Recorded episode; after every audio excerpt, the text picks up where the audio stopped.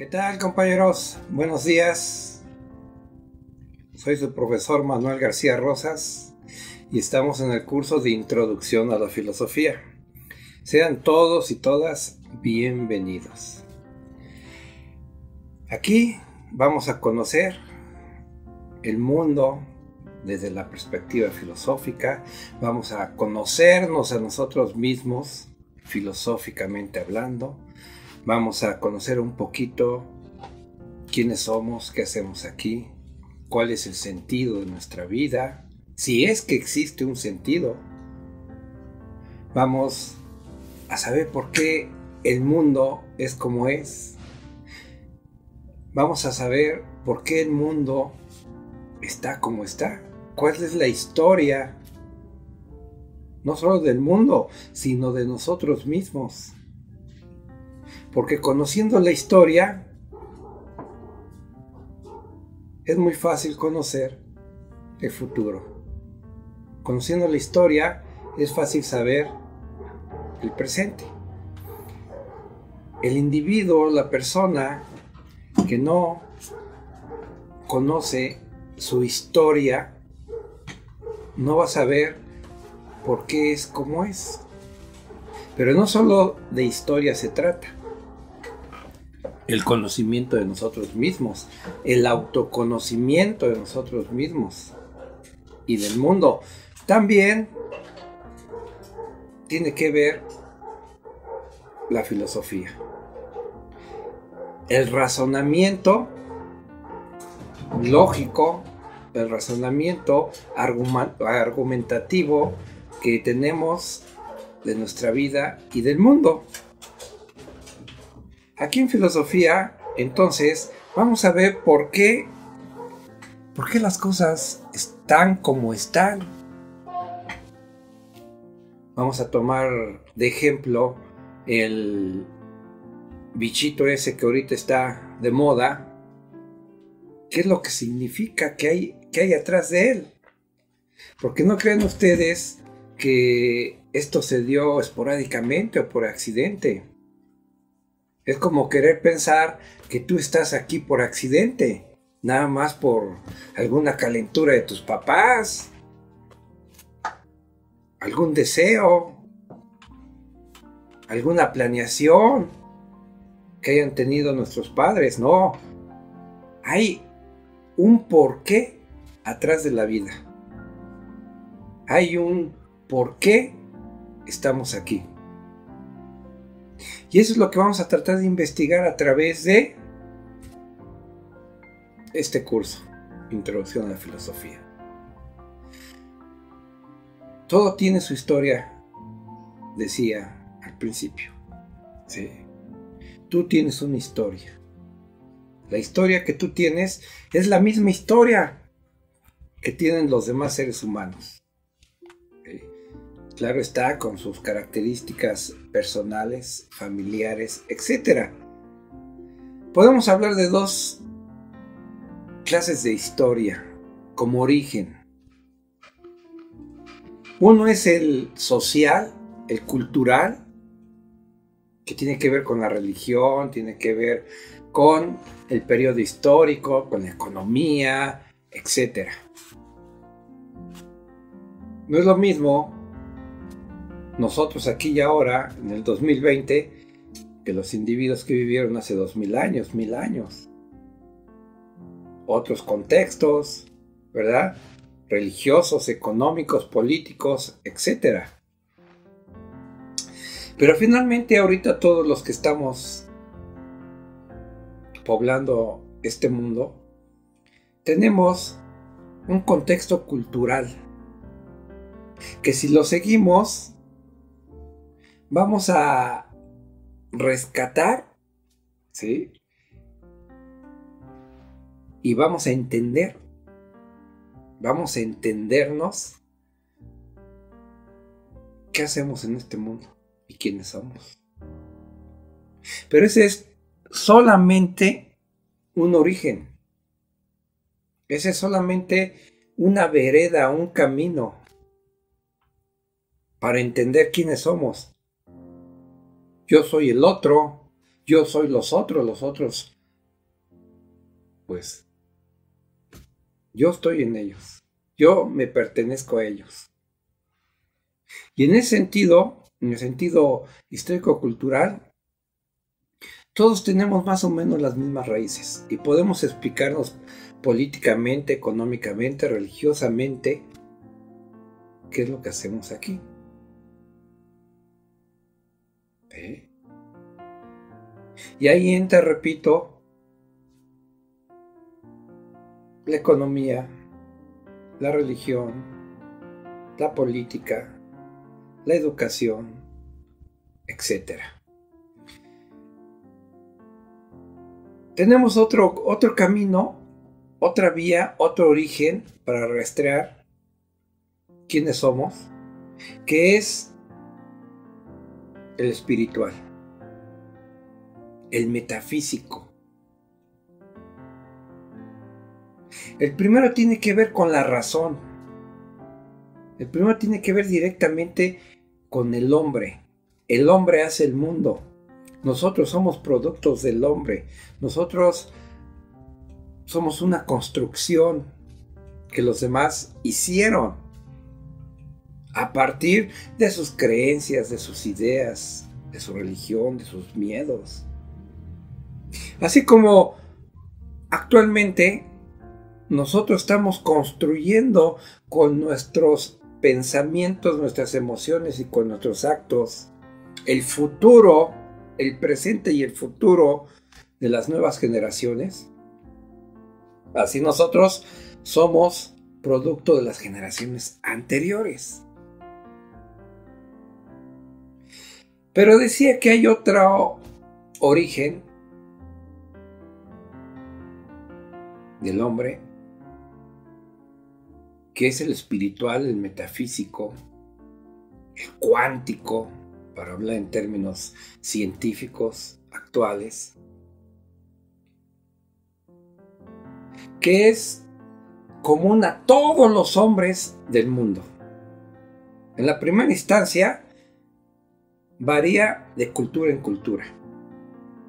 Porque no es lo mismo haber vivido en África que vivir en Inglaterra. No es el mismo contexto. Entonces, si hablamos dentro de la razón, la razón siempre va a estar superditada, sujeta a un contexto. Es decir, al hombre, lo que el hombre hace. Y de ahí va a surgir una persona formada, fabricada, condicionada, dependiente de X o Y cultura, dependiendo de dónde haya vivido, quiénes hayan sido sus padres, sus creencias políticas, económicas, religiosas, etc. Pero la otra vertiente, el otro origen primigenio, espiritual, cuántico, metafísico, tiene que ver no solo con el origen del hombre, sino además con el origen del universo. El hombre no crea nada, solo transforma. Y transforma de acuerdo a su capacidad racional, científica, tecnológica, cultural en general. El mundo está trastocado por el hombre. Hasta cierto punto. En cambio, en cambio, este origen del que te hablo, este origen sí es creador. Y no solo creó al hombre, sino que creó a el universo. Llámale energía, llámale Dios, llámale alma, espíritu. No importa el nombre. Lo importante es que hay algo y ese algo es el que creó absolutamente todo.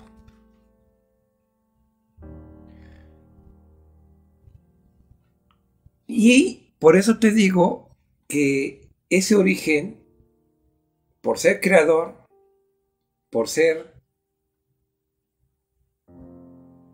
origen de el hombre y todas las criaturas vivas o no de este mundo y de todos los mundos existentes,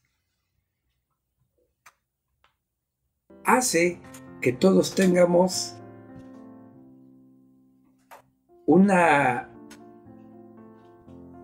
unidad, una consolidación única y total y absolutamente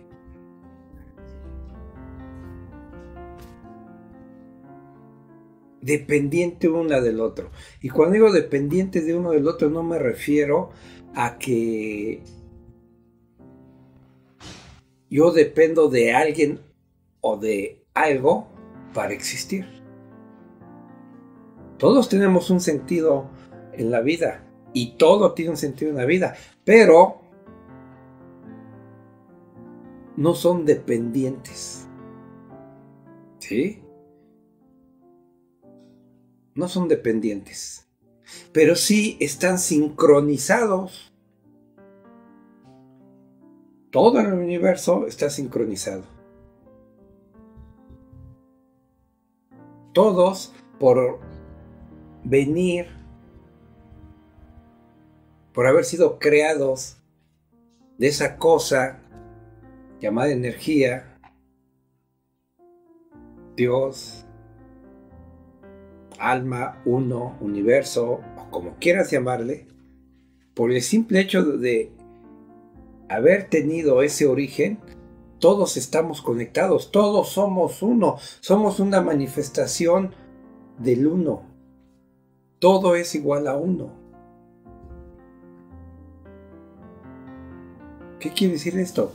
Bueno, que en el primer camino que es la razón, el pensamiento, la cultura, en ese camino hay dependencia. Hay una correlación en el sentido de dependencia. En cambio, en el otro sentido, aquí no hay una dependencia. Desde el punto de vista egoico, desde el punto de vista narcisista, desde el punto de vista de la envidia, de los celos. La envidia, los celos, son el origen de las guerras, de la miseria, de la corrupción. Y esta tiene muchísimas facetas, muchas. Y se expresa en todos los ámbitos de la vida, en todos los ámbitos de la cultura humana. Entonces, si yo quiero, vamos a aprender en este curso que si yo quiero conocerme, tener una independencia, una libertad, debo de saber de dónde vengo, de qué estoy hecho, a dónde voy. Porque si no, investigo yo esto profundamente y no solo filosóficamente. Esa es la primera parte. Recuerden, la filosofía es racional. Aunque la filosofía trata de ser universal, en sus argumentos lógicos, en el contexto de hechos, hechos históricos, culturales. Finalmente la, la filosofía está atorada o dependiendo de su razón, de su pensamiento. En cambio, repito, la filosofía, el raciocinio, el análisis, es parte de nuestro autodescubrimiento, es parte de esa introyección que hacemos para autodescubrirnos y para descubrir el mundo. La filosofía nos va a dar la pauta para conocernos emocionalmente, psicológicamente, socialmente, etc. Pero tiene ese límite, el límite del pensamiento, el límite de la razón.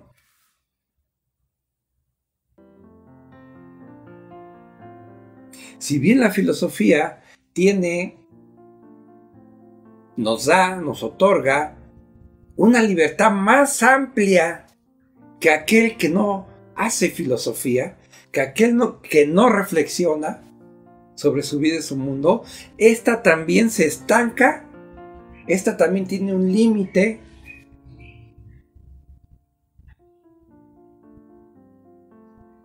Racional, conceptual. Y con la filosofía no vamos a poder llegar a este otro punto, al origen universal de nosotros y del mundo que nos rodea, que es el punto, el mundo, el universo espiritual, metafísico, cuántico, divino.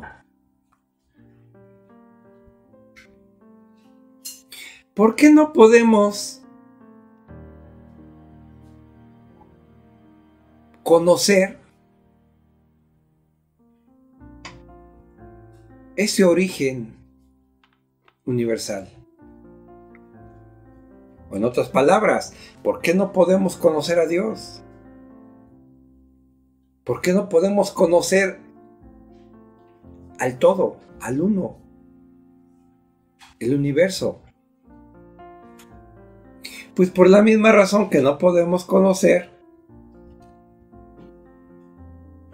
la vida, la muerte, el amor, la eternidad.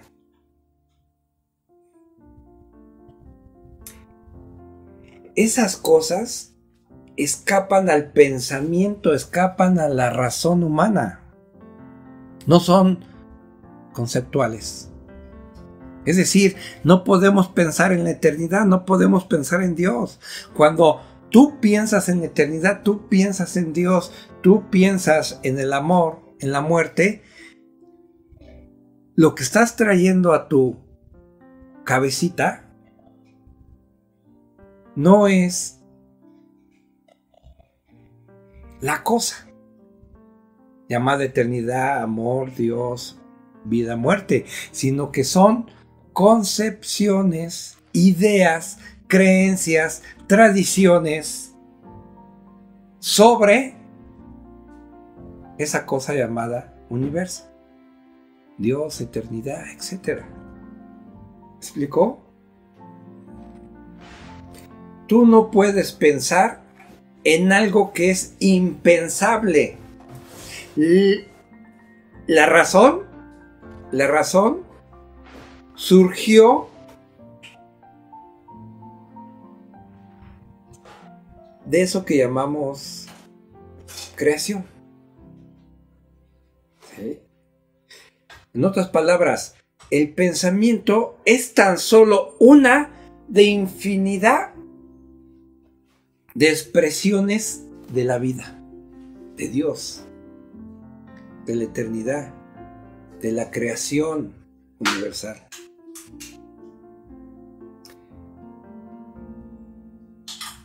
¿Por qué no puedo concebir el origen de la vida? Con mi pensamiento, con mi razonamiento. Dios, el universo, la energía, la vida, la muerte, la eternidad, son esencias Y mi pensamiento que quiere captar esas esencias, mi pensamiento es conceptual. es finalmente un acto intelectual sujeto a paradigmas. ¿Qué es un paradigma? Una idea, una creencia que medio mundo maneja. Ya sea dentro de la economía, del arte, de la literatura, etc. Entonces, si Dios, el universo, la energía, checa lo que te estoy diciendo. Si Dios, el universo, la energía son eternos, son eternos, pero se manifiestan, se manifiestan a través de la materialidad, en este caso y en este mundo y en esta humanidad. Eso no significa que esto sea de ida y vuelta. Es decir, Dios nos conoce muy bien, pero nosotros no lo conocemos. ¿Por qué? Porque Dios tiene infinita variedad de creaciones y una de esa variedad infinita de creaciones es nuestro pensamiento. Pero Dios, el universo, la energía, ha creado otro tipo de inteligencias que no usan la razón, que no usan la inteligencia, que no usan ¿sí? la lógica. Nosotros simplemente somos un producto entre infinidad de productos de esa fábrica llamada creación, vida, Dios. ¿Explicó?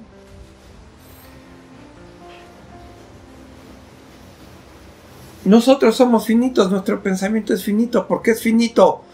Pues porque depende de el contexto histórico del hombre, del mundo. Una persona analfabeta, una persona que no lee en su vida, que no reflexiona en su vida ni de la vida, no va a tener el mismo concepto de Dios que un filósofo, que un religioso. ¿Me explico? Por eso es que te digo que depende de tu contexto, de tu cultura, de tu inteligencia, es el concepto que vas a tener de Dios, de la vida, del universo, de la energía. Va a ser más amplio va a ser más profundo. Pero no por ello vas a conocer el origen de todo esto, llamado mundo, universo. Entonces, ¿cómo vamos a conocer esa cosa llamada energía?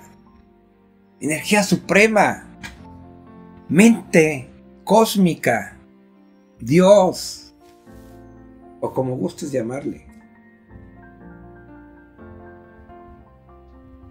Porque has de saber que la palabra no es la cosa. El pensamiento no es la cosa. Mucha gente cree que la palabra es una cosa. Mucha gente cree que el pensamiento es una realidad.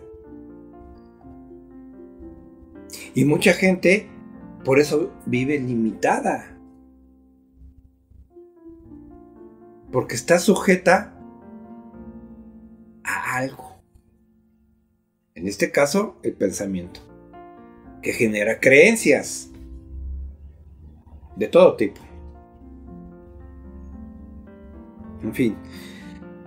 Decíamos, ¿cómo vamos a conocer esa cosa llamada universo, Dios, espíritu. Y cuando digo conocer, fíjate, cuando digo conocer no estoy hablando desde el punto de vista científico. ¿Te acuerdas de los pasos del método científico, no? Observación, hipótesis, comprobación, y viene entonces la ley, la teoría. No en ese sentido, porque técnicamente, científicamente, empíricamente incluso, conocer significa oír, ver, tocar, probar, experimentar, comparar. Y nosotros no podemos ver a Dios, ni tocarlo, ni sentirlo, ni pensarlo. Al menos como ser humano. Lo que vemos son expresiones de Dios, manifestaciones de Dios. La planta, el cielo, el sol, un perro, tu hermano, ¿sí? tú en el espejo, etc. El universo es una manifestación del ser, de la energía. No es... El universo no es Dios. El universo no es la energía. Incluso más adelante te voy a explicar que hasta la energía, ¿sí? No es el origen. La energía es una creación del ser, de Dios. Pero ahorita para entendernos, para irnos introduciendo, para empezar a calentarnos, vamos a tomar la energía como un simil de Dios, un simil de universo, de creación, de origen. Entonces te decía,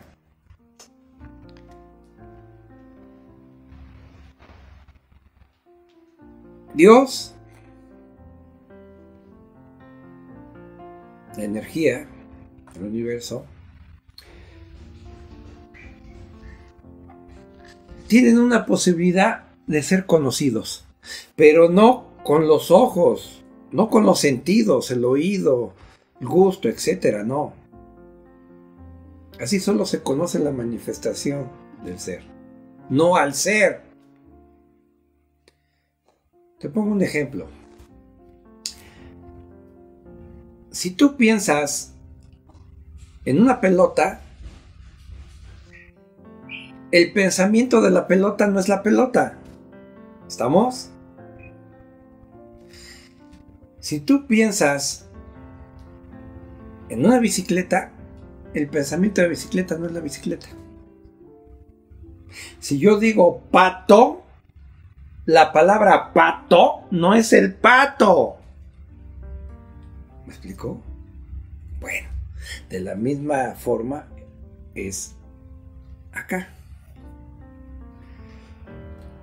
Yo conozco las estrellas, el universo, al menos lo que alcanzo a ver, y no va a decir que eso es Dios. Porque el universo, en primera, es infinito.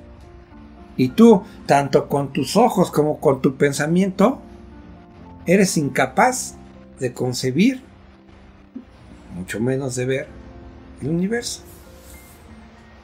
¿Verdad? No tenemos ojos arriba, los lados y atrás para tener un panorama de 360 grados.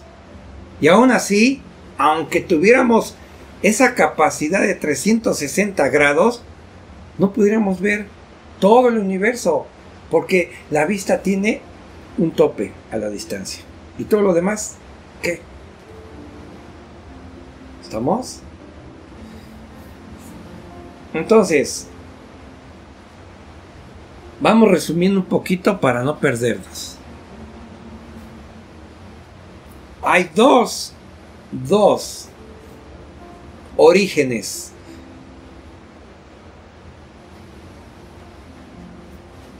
del hombre. Uno es el cultural. ¿Sí? El cultural. El racional. Donde tiene que ver la educación, el dinero, la política, etc. Y el otro es el espiritual, el metafísico. Nosotros somos, somos hijos de esa energía universal, de ese pensamiento divino. Pero no somos el universo. Llevamos un universo encima, que es otra cosa.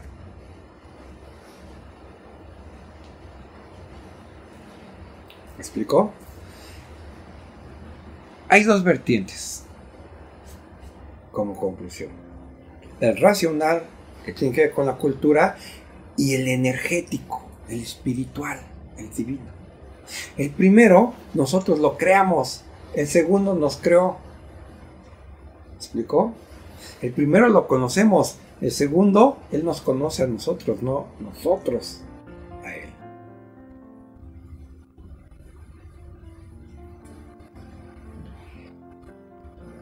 Racionalmente yo puedo conocer las cosas.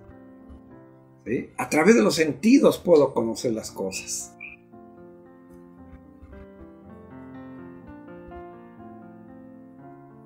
Pero los sentidos tienen un límite, la razón tiene un límite.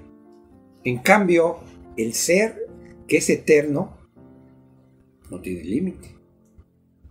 Nosotros no concebimos la, la, palabra eternidad, no sabemos qué es la eternidad, no sabemos qué es el amor. Cuando tú puedes dar una definición de amor, pero te repito, la palabra no es la cosa. Lo que tú digas, hables, pienses y sientes del amor, no es el amor. ¿Sí? Es una manifestación de tu contexto, de tus carnes, de tus huesos, de tu pensamiento, de tus emociones, que depende del contexto histórico-cultural donde te hayas creado. Entonces,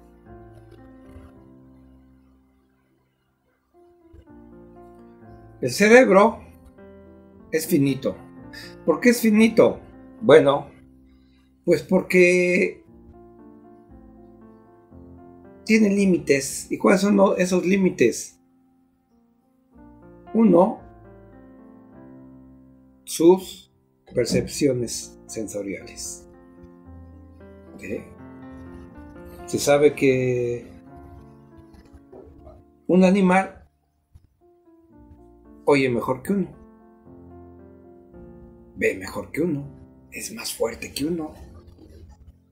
Se sabe que ciertos animales ven colores que el hombre no puede ver. Corre más rápido. Intuye cosas que el hombre no es capaz.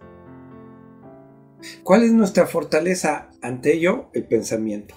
Pero el pensamiento, repito, también está superditado a las condiciones histórico-culturales y actuales, por supuesto.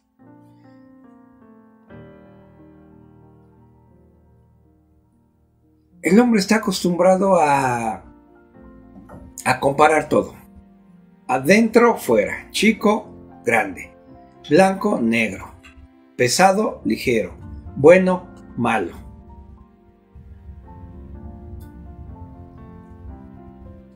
Nosotros no podemos comparar al ser, porque ser hay uno nada más. Universo hay uno nada más. Dios hay uno nada más. ¿Explicó? Nosotros no podemos pensar en Dios, no podemos conocer a Dios en términos racionales porque Él escapa a esa categoría cognoscitiva del ser humano porque no lo podemos ver, no, no podemos tocar, hablar con Él. En términos racionales. ¿Sí? Pero existe otra vía, les decía, que sí nos puede llevar a, a conocer al ser. Repito, conocer no en términos de que lo vas a ver, que lo vas a tocar, que lo vas a oír. Al menos no con estas carnes, con estos huesos, con estos sentidos. ¿Sí? La forma, una de las formas, uno de los caminos que nos puede llevar al conocimiento del ser, de Dios, de la energía, del universo, la eternidad, de la creación, es la meditación. ¿Qué es meditar? ¿Por qué la meditación se dice que te puede llevar al conocimiento del ser. Bueno, te voy a dar unas razones. Ya te dije que nosotros venimos, somos creados, somos hijos del universo, somos hijos del Espíritu, de Dios, ¿Qué significa esto? Que yo estoy constituido de ser. No soy el ser, pero sí el ser está en mí.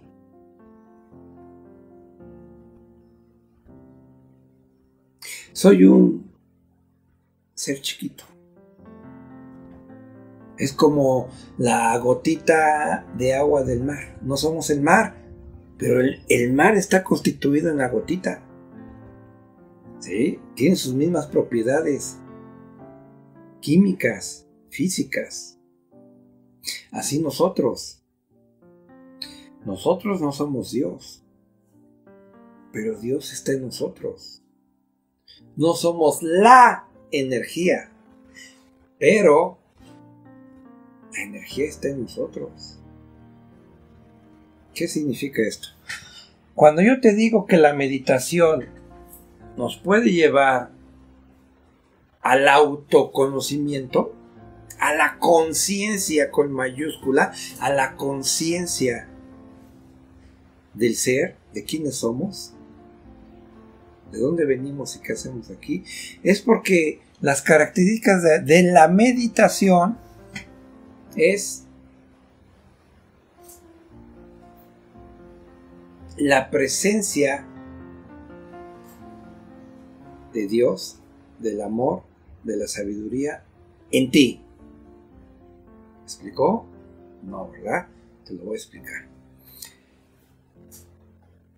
Todos estamos constituidos, vamos a hablar en términos científicos, todos estamos constituidos de energía. ¿Qué es la energía? Pues se supone que la energía, ¿sí? Esa manifestación de energía son átomos, son sus partículas, ya los conoces, electrones, protones, este, quarks, etc. Todo está constituido de sus partículas, absolutamente todo. ¿Sí?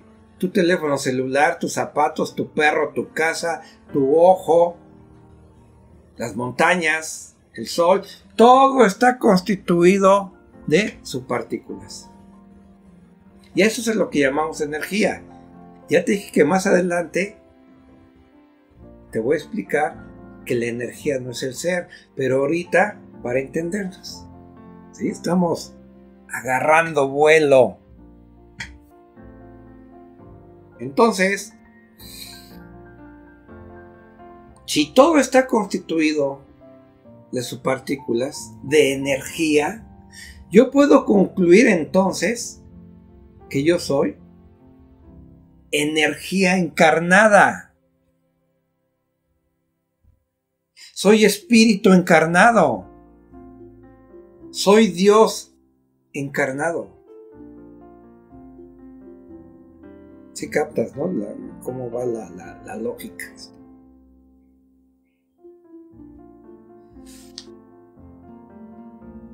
Si yo soy energía encarnada, espíritu encarnado, Dios encarnado, amor encarnado, etc., entonces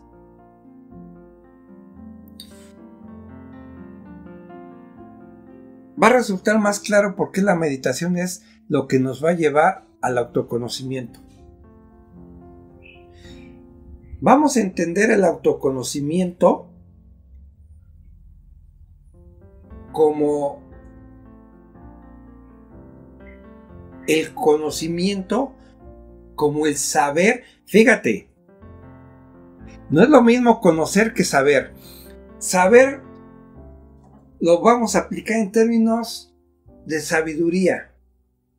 En la sabiduría no interviene el pensamiento. En la sabiduría no intervienen tus ojos, tu tacto, la historia. Una característica principal de la meditación, si no que es la más importante, es el no pensar. Esa es la característica más importante del pensamiento, perdón, de la meditación, el no pensar. ¿Qué significa esto? Mira, cuando tú piensas, creas cosas llamadas pensamiento sobre dioses, sobre el más allá, sobre eh, este, matemáticas, física, química, etc. La ciencia, la, ciencia y la técnica está basado en el pensamiento. Toda la literatura está basada en el pensamiento. Todo el arte está basado en el pensamiento.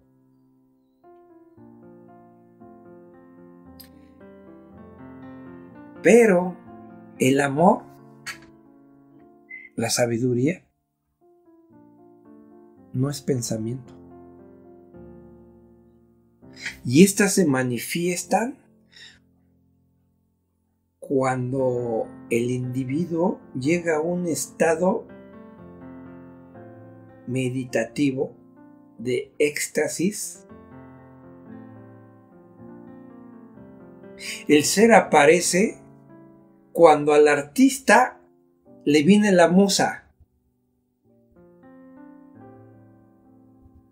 Cuando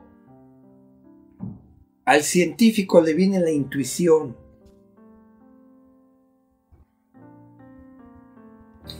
Lo que llamamos musa, lo que llamamos inspiración, intuición, no es otra cosa más que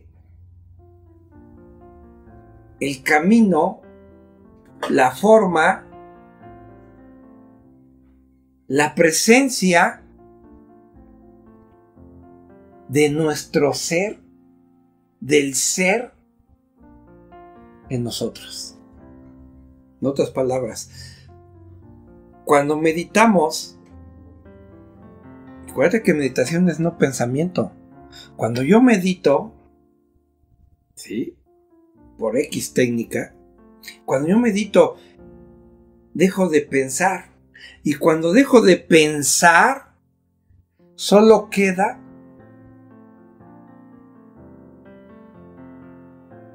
el ser al descubierto. Es decir, la energía concentrada. Te voy a poner un ejemplo. Imagínate que tú eres un pararrayos. ¿Sí? El pararrayos, si está libre, tiene capacidad de captar los rayos, la energía, la sabiduría, el amor.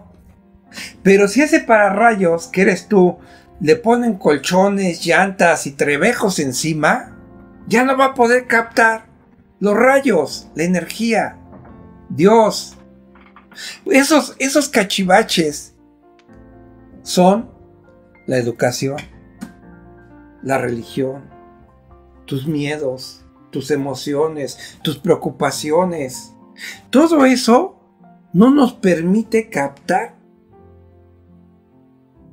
no nos permite captarnos espiritualmente. No, no podemos ser sabios, ser amorosos. No podemos ser. Simplemente no podemos ser. Cuando pensamos, cuando sentimos, cuando somos dependientes, cuando creemos. La meditación nos nos hace vacuos, vacíos. La meditación nos aleja, al menos momentáneamente, de lo que somos. Aquí en este mundo, en la sociedad, ¿qué somos? ¿Un nombre? No. Nos preguntan, ¿Tú quién eres? Inmediatamente respondemos, yo soy Manuel García Rosas. Pero no me están preguntando mi nombre, me están preguntando, ¿tú quién eres? Ah, soy maestro. No me están preguntando mi profesión. Me están preguntando quién soy. Ah, soy padre de familia. Soy casado. Soy rico. Soy culto. No me están preguntando nada de eso. Me están preguntando por mi ser. ¿Quién soy? Pues soy un espíritu encarnado. Soy amor encarnado. Tú, tú, tú, tú y tú y tú son espíritu encarnado.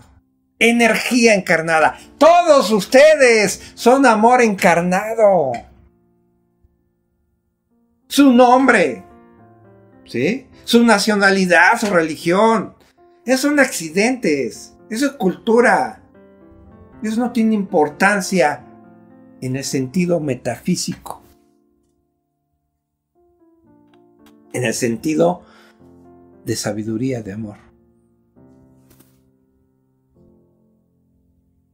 Entonces, cuando tú meditas y estás en silencio, exterior y interior, sin pensamientos,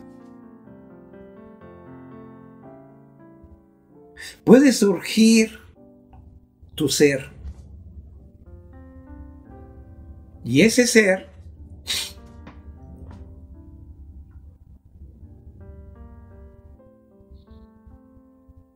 ese ser no eres tú.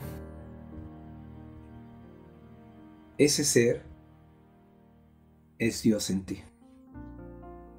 Escucha lo que te voy a decir. Tú no existes. Capta lo que te estoy diciendo. Tú no existes. Tú eres un fantasma, una máscara, una construcción, una entidad.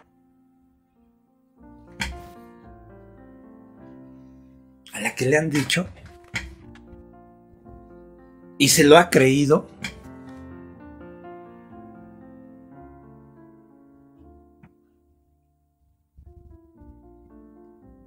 y que está relacionada y que es, que es lo peor, con su nombre, con su posición social, con sus miedos, con sus tristezas, sus fracasos, sus éxitos, su religión.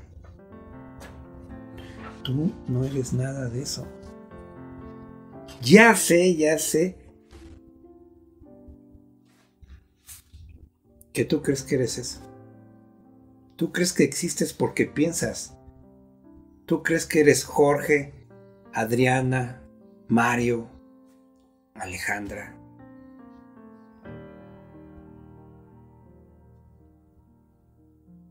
¿Qué hubiera pasado que desde pequeñito te hubieran raptado, te llevan a el centro de Mongolia, en una aldea perdida?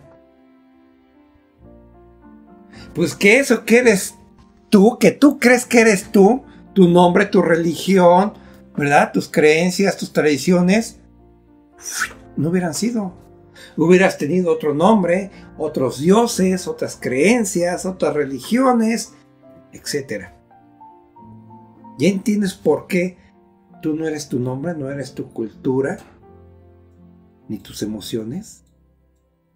Porque si te hubieran raptado y te hubieran llevado a una aldea en el centro de Mongolia, fueras otra cosa, tuvieras otro nombre, otros dioses. ¿Dónde quedó? Tu yo. Dime. Entonces, por eso es que te digo que cuando uno medita, ¿sí? la presencia del ser, de Dios, de la energía, del amor, que despierta, vamos a llamarle así, que asciende, que se devela en ti. Eso es realmente la existencia, vamos a llamarle entre comillas, la realidad. Tú no existes en términos espirituales, no existes en términos divinos, no existes en términos universales, amorosos. ¿Cuándo eres un ser humano civilizado? empapado de cultura, de religión, de economía, de creencias de todo tipo. En realidad lo único que existe, en realidad con mayúscula lo único que existe es el ser. Somos una manifestación del ser. Y la meditación, que es la conexión, por nombrar una palabra, con el ser es lo que llamamos conciencia, es lo que llamamos autoconocimiento, amor. Un amor, una conciencia, una sabiduría que va a sacudir todos estos huesos, toda esta carne, que va a ser una eclosión en mi pensamiento, en mi cerebro, y la vamos a manifestar con nuestra familia, con nuestros amigos, con la naturaleza, con los animales, de una manera bella, libre, creadora. ¿Estamos? Los animales se manifiestan, los animales que no son este, sometidos al hombre, esos actúan de manera natural. Ahí la, energía, el ser, se manifiesta de manera natural. Pero en un perro, ya no. Es como un león de un circo. Un león de un circo no es natural. Porque ya está domesticado, sometido. Así nosotros. En esta cáscara en esta cáscara que ha sido maleducada desde el vientre, esta cáscara llamada cuerpo, que ha sido contaminada por productos chatarra, por televisión, por creencias absurdas, etc.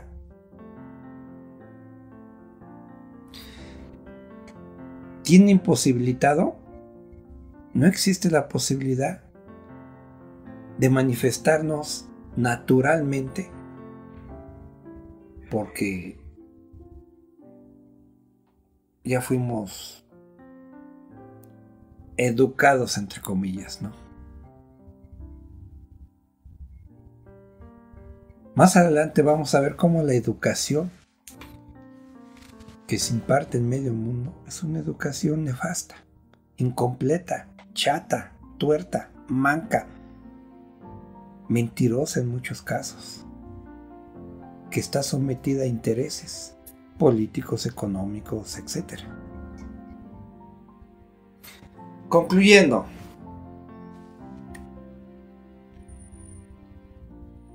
somos muchas cosas, que estamos eh, y que estamos sujetos a dos ramas, ¿sí?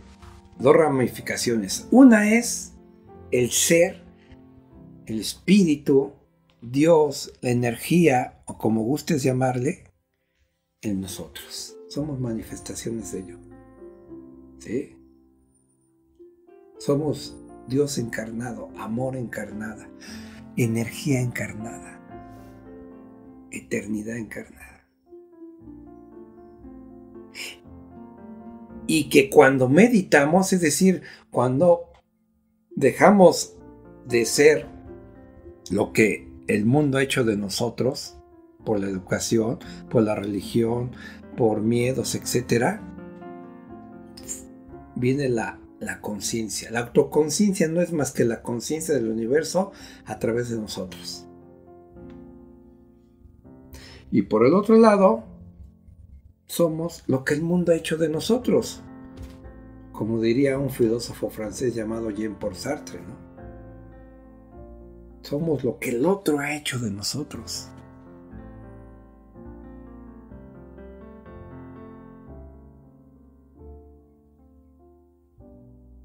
Tan tan, bienvenidos todos al fabuloso mundo de la filosofía. Nos vemos en la próxima cápsula filosófica. Bye.